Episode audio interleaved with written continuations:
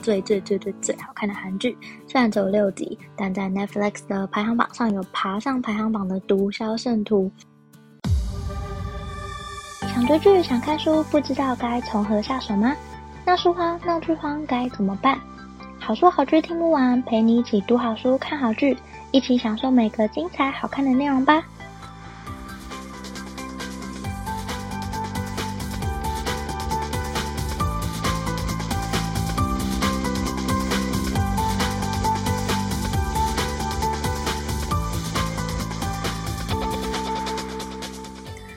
收听好书好剧听不完，陪你一起读好书看好剧。大家好，我是 Jenny，今天要跟大家介绍的是最近我看到觉得最最最最最好看的韩剧。虽然只有六集，但在 Netflix 的排行榜上有爬上排行榜的《毒枭圣徒》。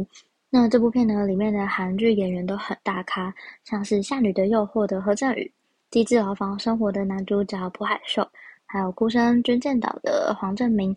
最让我惊讶的还有台湾的知名演员张震都有演出。那《毒枭圣徒》的这部片的韩文剧名其实叫苏里南，这个名字也反映了故事的地点，因为故事就发生在苏里南这个国家。苏里南的位置其实是在巴西旁边的一个小小的国家，它人口大概五十万，但这个国家里面有半数以上的人从事的工作几乎都跟毒品有关，这也是这个故事很特别的地方。那这个故事其实是取材于真实事件，内容经过改编，而且剧里面有很多的内容是写实的，也有提到很知名的毒品集团卡利。那这部片的特色就是它非常短，只有六集，一集大概一个小时出头，可是每一集都非常精彩，演员的演技也非常好，完全不会有尴尬或想睡的时刻，而且你会一直一直一直想要看下去。我觉得快的话不到一天就可以看完了，它非常符合现代人看剧的节奏。那接下来就要讲这个故事啦。故事是一个叫张仁九的韩国人，他从小家境并不富裕，那爸爸妈妈蛮早就过世了，家里还有弟弟和妹妹要养，所以他从小就辛苦的赚钱养家，让弟弟妹妹可以读书。后来弟弟妹妹长大了，他生活比较没有那么辛苦，他后来就结婚生小孩，多了两个小孩要养，那经济上当然也没有那么宽裕，他就每天很努力的工作，可是钱总是不够用，所以他一直想要赚更多的钱。他认为不能只是为了生活而活着。那有一天，他认识一个前辈来找他，那个前辈跟他说一门有赚头的生意，问他有没有兴趣要一起。前辈说，在世界上有一个地方的人不吃斑瑶这种在韩国很贵很贵的鱼，他们会捞到斑瑶这种鱼之后就会直接丢掉。所以前辈就想说，如果可以跟这个国家的人买斑瑶，再拿来韩国卖很高价，很快就可以发财。那一开始前辈提这个想法的时候，江仁九觉得如果这么好赚的话，怎么可能没有人来做这个生意？然后前辈就说他是说真的，他已经跟当地的人讲好了，如果想要做生意的话，随时都可以。那么江仁九回家就跟太太讨论呢，他太太是反对的。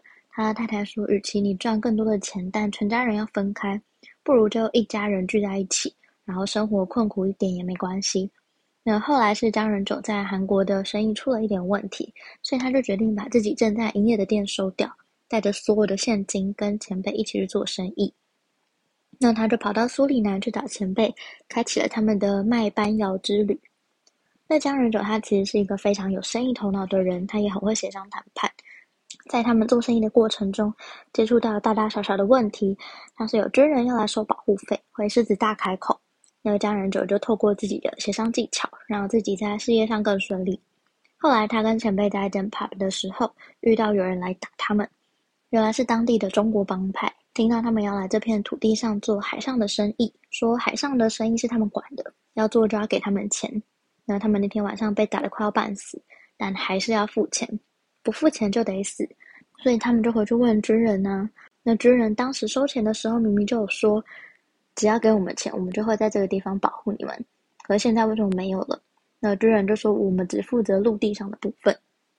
那他们当时就觉得很绝望，在这里做生意遇到很多不合理的事情，再加上姜仁九的老婆有一个要求是，如果要去苏里南做生意可以，前提是他们每个礼拜都要去教堂做礼拜。所以他们某一天一起到了一个教会，那教会的牧师看到他们两个之后，就很热情的欢迎他们两个来到教会。然后就问他们脸上的伤怎么了，他们才娓娓道来被欺负的故事。后来牧师就说没关系，我可以帮忙解决。牧师就带着他们两个去找中国的帮派理论。那后来虽然呢情势很紧张，但也很顺利解决了。他们总算可以开始出货，他们很开心，甚至想要拿高级的食材来谢谢牧师。那我出货之后呢，那天晚上，江人九他们就接到电话，负责载货的船长说他们的班窑里面藏了毒品，问他们是不是想利用这些渔获运毒，还很生气的说以后再也不跟他们合作。那他跟前辈就真的很错愕，因为他们从头到尾根本没有碰毒品。当下江仁九叫前辈去找人帮忙，那他自己也赶快打电话给牧师。那讲了一下电话之后，牧师就说他来处理。结果过没多久。警察就来他们家了，并且把他抓走，然后他被判刑了，要去服刑。家人者非常绝望，他的一家生当都被毒品害惨，重点是他根本没有碰，他还要去坐牢。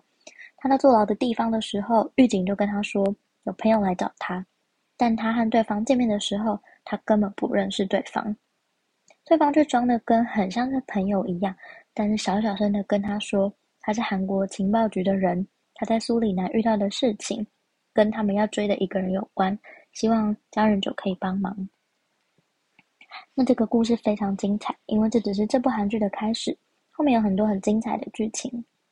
但因为只有短短的六集，所以你并不会觉得要看很长很久，甚至一天就可以看完了。非常推荐，里面有很多很精彩的叠对叠，或者是像枪战啊、追逐、疑心斗智等等。当然还有很紧张刺激的节奏，以及超级精彩的内容。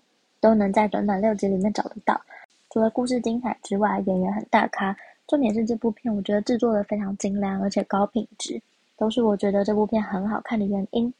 那因为它是很类型的片，也是真实事件改编，所以非常吸引我，也推荐给对真实事件改编或者是对毒品影视作品有兴趣的你。那我今天也想提出一个问题，让大家一起想想看：你还有看过哪些类似谈论毒品议题的影集？除了《绝命毒师》之外的吗？如果你愿意分享的话，当然非常欢迎分享，让我知道。不管是留下你的评论、粉丝专业或 IG 私讯，甚至寄信给我，都很欢迎。今天介绍的《毒枭圣徒》是我觉得今年下半年最值得看的一部韩剧，紧张刺激的节奏加上叠对叠的精彩剧情，还有超多大咖演员，完全绝对都不能错过。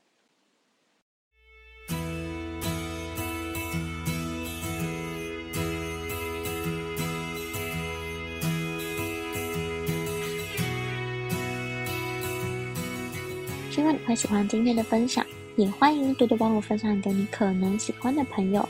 如果你正在收听这一集，欢迎截图分享在你的脸书或 IG Story，并 tag 好书好剧听不完 IG 账号。喜欢的话，也欢迎在 Apple Podcast 给我五颗星好评，并且按下订阅，就不会错过每次更新的最新节目喽。如果任何想对我说、想跟我分享，甚至想推荐我的好书好剧，都欢迎写下评论让我知道。或者到好书好剧听不完粉专或 IG 私讯我，也欢迎加入好书好剧分享会脸书私密社团，会有我或其他成员近期看的好书好剧分享，不定期也会有社团限定活动可以参加哦。有兴趣的话，欢迎上脸书搜寻好书好剧分享会，很欢迎你一起加入。最近我也创了好书好剧分享会的万社群，嗯，喜欢的话也欢迎搜寻这个名字，并就可以找到我哦。如果想更支持我的话，也欢迎请我喝杯咖啡。真的非常感谢听到这里的你，你的每个聆听、鼓励或批评，都能激励我做出更多更好的节目内容哦。好书好剧听不完，陪你一起读好书、看好剧。我们下期再见，拜拜。